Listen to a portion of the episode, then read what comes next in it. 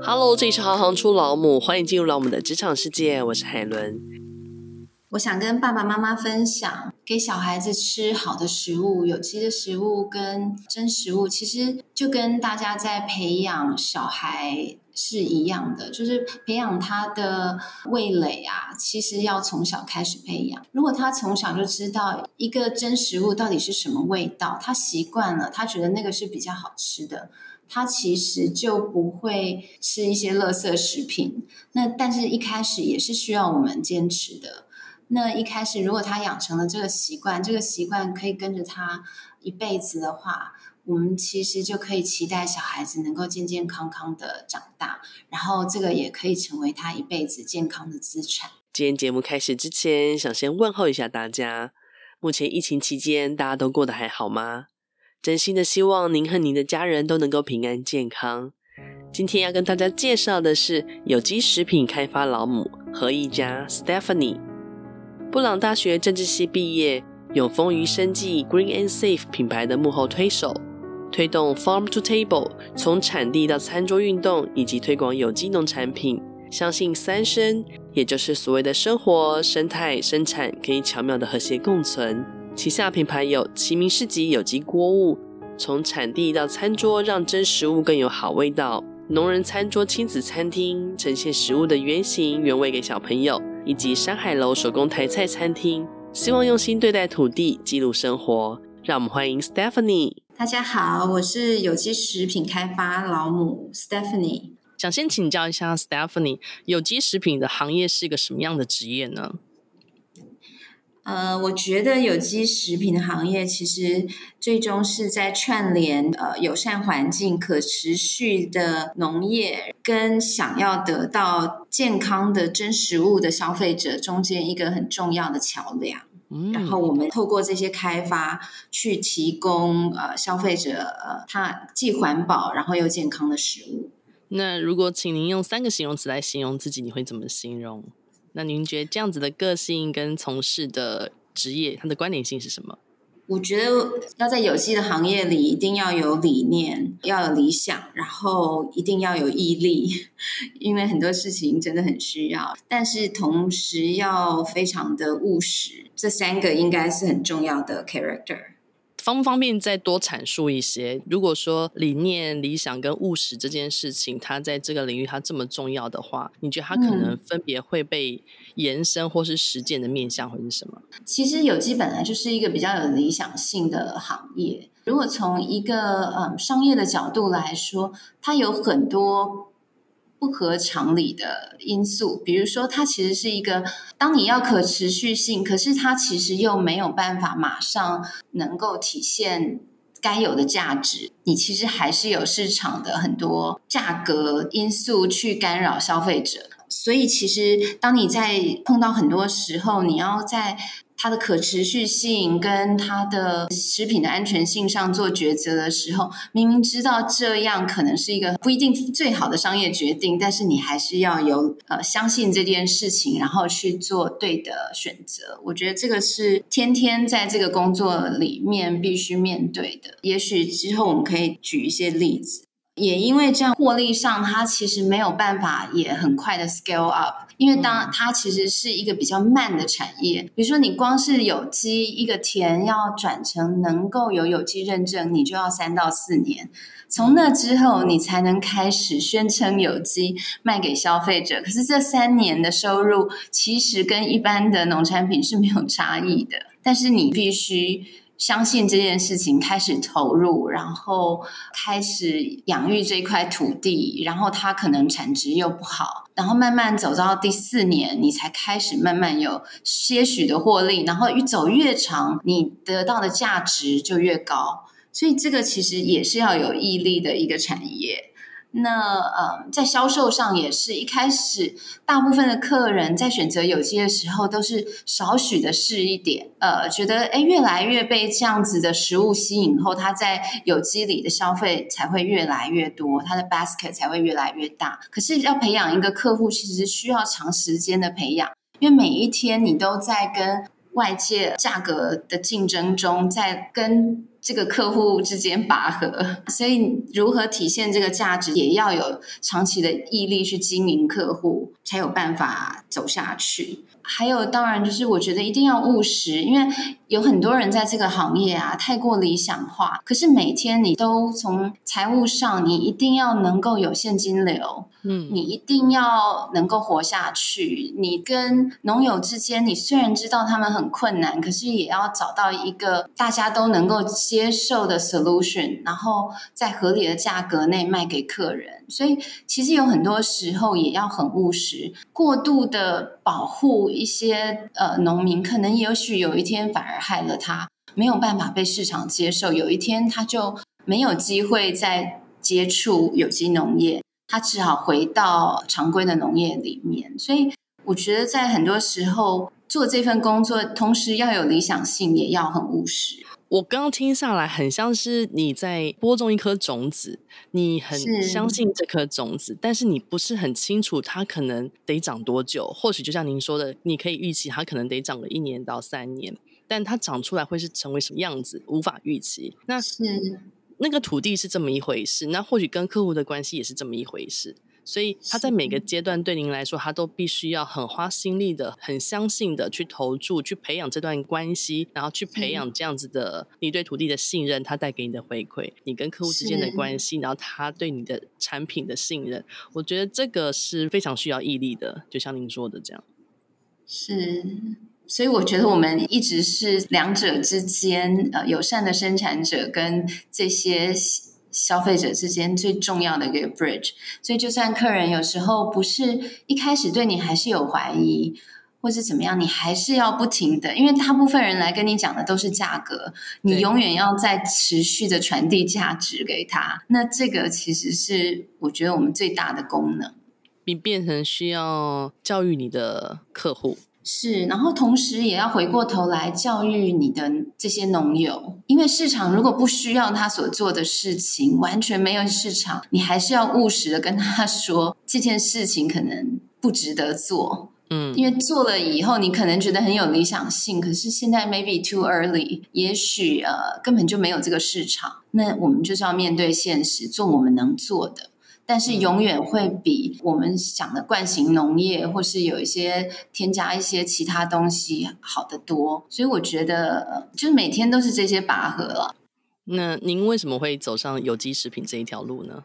我觉得在年轻的时候，其实并不是那么清楚自己要什么。当然，我是因为我的家族在永丰宇是大股东，然后当时其实我们一直都是比较重视这个绿色产业的。对。但是当年啊，十几年前，其实大家不知道有机产业到底要怎么经营。然后我其实是一透过工作，然后真实的看到农业对于环境、对于整体的污染到底有多严重。然后农民在第一线，其实是比如说他们喷农药，他们其实才是最受害的一群人，因为他非常接近那个毒嘛。对，然后也看到说，的确，这十几二十年来，其实台湾的癌症病患啊，这些当然都越来越多。那我自己的家人也因为食物的关系，我觉得身体并不是很好。所以你可以看到这个需求，你就觉得你有使命感去做更多事情了。所以一开始是有点搞不清楚，就进入这个行业。但进入这个行业，就觉得更有使命感，应该要去做好。再加上说。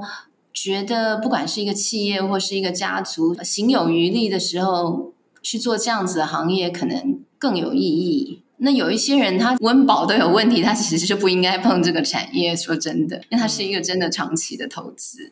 您就是 Green and Safe 这个品牌的幕后大推手，那可不可以请您跟我们聊一下 Green and Safe 它是用什么样的概念跟想法在延续我们的食材呢？其实我们的 slogan 啊，还蛮有别于其他的有机的品牌。我们叫真食物更有好味道。嗯，当然真食物就代表了很多啦，包括反思说现在有太多假食物，不管从农业开始，或是到加工食品开里面，都有太多假的食物在供应。那所以真食物是在讲它其实是环保的，然后无添加的这样子的食物。那更有好味道，其实说要做到是反而最难的一件事。第一消费的市场里面都会觉得有机一定不是美食，这是很多人的既定印象。既然这么健康、这么环保，一定不怎么好吃。既然不添加，它可能就不美味。那对我们来说，最终我们还是在卖食物的提供者。那好吃的这件事情，才能不断的让客户回头。继续希望它可以消费既环保又健康的食物，所以我们在开发商品的时候，我们一定要让它比一般的食物更好吃，那是我们的 mission。我们总是相信，一个好好养大的植物，或是动物，或是一个没有偷工减料所生产的东西，应该有更好的味道。比如说，一样我们在做鸡汤好了，一个肉鸡它只做二十二天，关在一个小小的、非常挤的房子里面，跟一个鸡它是放养的，可以养六个月，然后可以吃虫，可以吃部分饲料，它本身的风味本来就不同。然后到了加工厂，到底它是加了鸡粉跟那一只鸡一起熬，还是它是用六小时慢火去熬？出来的风味本来就会不一样，它应该要更好吃才。我只是举一个比较简单的例子。那我觉得在我们的工作中，我们就是尽量去体现真食物更有好味道的这个定位，然后让客人真正能够 enjoy 嗯好吃又安全的食物。那其实要衍生这个真食物更有好味道的这个概念的话，我们的山海楼。手工台菜餐厅，它其实就是延续了这样的精神，对不对？大概五六年前做山海楼的时候，我们现在想的一个是说，为什么台湾当时好的餐厅啊，因为到现在。很多的食材其实是进口的，比如说日本的和牛，比如说呃法国的什么鸡，或是 伊比利的猪，很多进口的呃法国白芦笋这些东西。那为什么台湾好的食材没有办法好像上得了台面？那我们作为一个这样子的生产者，我们其实真的很希望改变这件事情，不管是我们自己生产的东西，或是跟其他农友，就是有机农友一起生产的东西，我们都希望它能够上得了台面。然后当时我们就想一件事情，就是说，因为其实有机里面很重要的一个概念也是原生种，就当然原生的种在台湾才会真的活得比较好。我们如果去拿国外的一只鸡，然后把它放养，它可能根本就无法适应。嗯。大概就是这个概念，所以你要它不吃药，你不要它那个，你其实一定要让它本身是比较符合在地的品种。那讲在地的品种跟在地的风土，其实我们就会想到说，那到底什么苦境是适合这个地方跟风土的？所以我们就回去研究说，那到底台菜的 fine dining 是什么？因为多年前其实是台菜并没有 fine dining。只有小吃跟家庭料理，所以我们就去看说，哎，在二零年到五零年代那个时候，因为呃贸易非常频繁，所以那个时候其实是有台菜的 fine dining 的。那我们就回头去复刻了这一个时代里面的 fine dining，然后结合台湾原生的呃物种，然后用有机跟比较天然的方式养殖的东西去。做了这个山海楼的 concept，一开始我们大家都会说，那干嘛台菜就不是 fine dining，为什么要收费这么贵啦，或什么的？但是我觉得走到今天，大家还是认同的。得到米其林，我觉得也很有帮助，因为又是从一个外国人的角度给了，嗯，台湾就是台菜这颗心还是蛮重要的。然后去年我们也因此得到呃台湾第一颗绿星，对社会或是对呃环境有贡献的一个认证。因为前面的努力跟辛苦是只有你们自己会知道的，但因为得到这样的认证跟好像是一个认可，就突然间觉得这样的价值。有终于有被看见的感觉。嗯，我觉得对团队来说是还蛮重要的。我觉得，因为我自己本身会觉得心里就是很坚定的相信这件事。然后之前当然没有疫情的时候，外国人很多嘛，外国人来看他都会觉得说：“哇，怎么台菜可以这么精彩？”所以我心中从来都没有 觉得我一定要得什么星。对对 对，但是我觉得对整体的团队。得到的时候，还是觉得说心里比较踏实。然后得到绿心的时候，我觉得不只是餐厅的团队，连包括整体的采购的团队啦，嗯，就是后勤的单位，大家都觉得就真的非常高兴。所以我们得绿心，感觉整个公司比得到那前面那一颗星还开心。呃，如果请教您的话，典型一日工作会是什么样的呢？方便跟我们分享一下吗？早上一开始就先看昨天的业绩 达成，嗯、然后如果有什么觉得哪一个通路不太好，或是哪里不太顺的话。就会，比如说，我们就紧急的讨论，看行销部门啊，或什么要不要做一些调整。然后其他的都是例行的会议，有时候是跟供应链的。那像这两年，因为疫情真的影响工作，所以呃，管理部有很多。呃就是疫情相关的汇报，谁确诊啦、啊，怎么隔离呀、啊？什么的部分，对对对，要实施的东西。嗯、然后供应链的问题也很多，因为现在通膨啊或什么的，一直会有锻炼的问题，所以还是花很多时间在跟他们讨论，就是哪里缺料，哪里哪一个产线又因为确诊要关掉，然后怎么调整，怎么控货，这些花掉蛮多时间的。那其他的。像比如说明天就是要开研发会议，因为我们每一季都要上很多新的商品，然后研发会议里面就会讨论，就是会试吃产品，然后会讨论成本、制程啊什么这些东西，然后看能不能准时的在不同的时间点上架。这么多这么多项目的工作都能够在办公室里面完成吗？还是说你也必须要实际到？其实，嗯，这三年啊，真的是因为疫情比较少去农场跟工厂，因为现在其实大家都不准访厂。之前大概也有大概四分之一的时间，其实是要跑产地呀、去了解。一些事情的，因为我们供应商其实非常非常多，然后因为偏重于小农，那我们又没有批发市场的功能，所以其实管理供应商也是一个还蛮难的事情。但有机的行业比较价格不浮动，因为我们都是一年一年，就是年底签隔年的合约，嗯，所以所有东西都要 forecast 完，这个是跟一般食品产业差异很大的地方。嗯，就是我们都是契约嘛，所以供应商真的很多。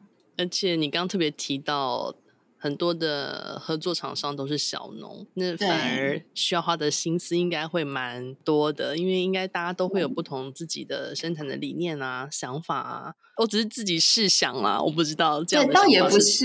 比如说，我们要持续供应一个。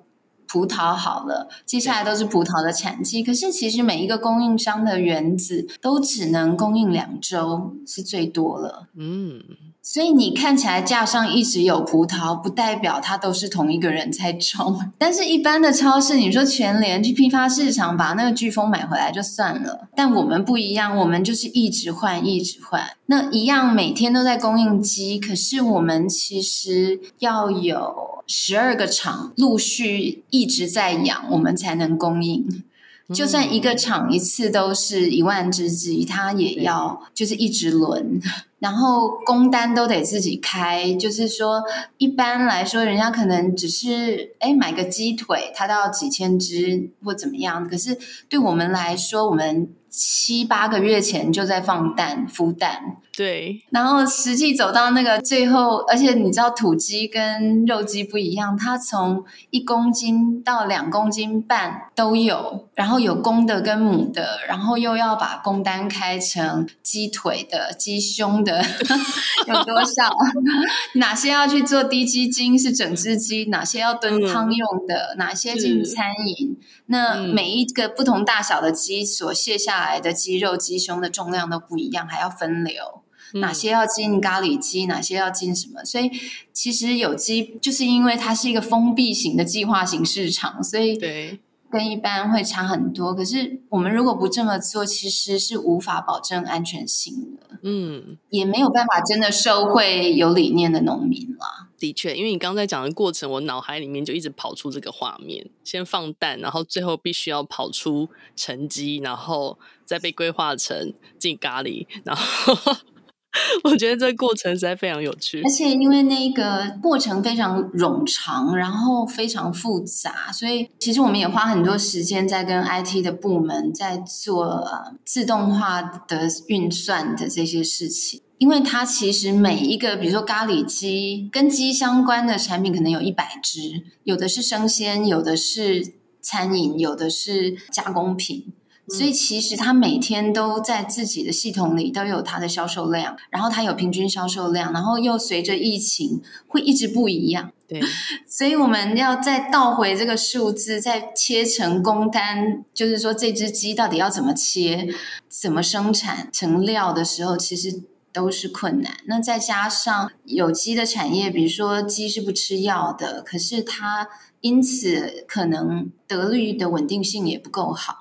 我放了一万个蛋，我不确定我到底有七千只还是有八千五百只会回收，所以这些都是有机行业里面比较难的事情。刚刚聊到了比较困难的部分，那如果我们回归到你整段职场的生涯，有特别最大的需要克服的部分吗？你如果仔细回想的话，有机这个行业啊，就是里面的 factor 太多，对。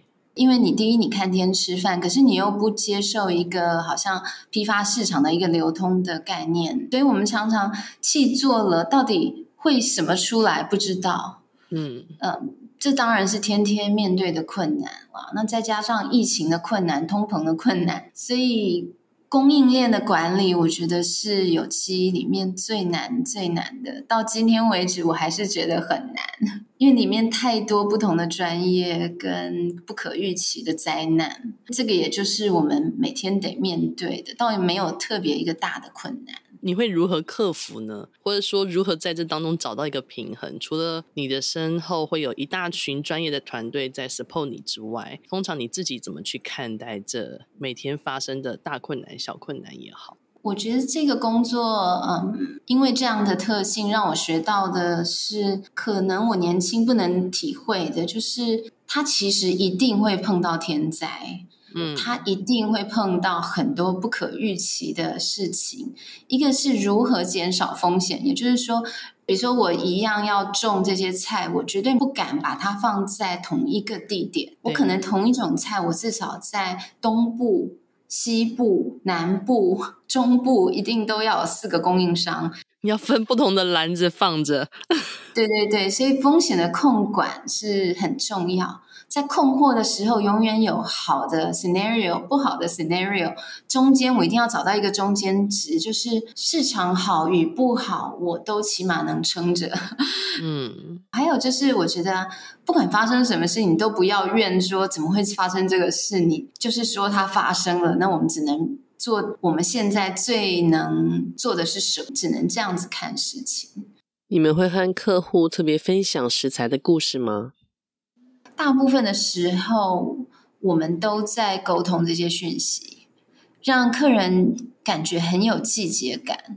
所以，我们也会取决于这一些季节的商品的，或是农产品的这个能供应的量。有时候我们会做大型的促销，像捕鱼这件事情啊，就是永远都不可测的，因为它是野生的鱼。可是有时候在这个季节，它就会。忽然的渔民就大量的捕到某种鱼，然后我们捕到的时候，他就会通知我们。那我们这个东西都不会放在正常的货架上，然后我们就会通知大家说，现在我可以有三千包的这个红木莲，或是巴基达，或是什么。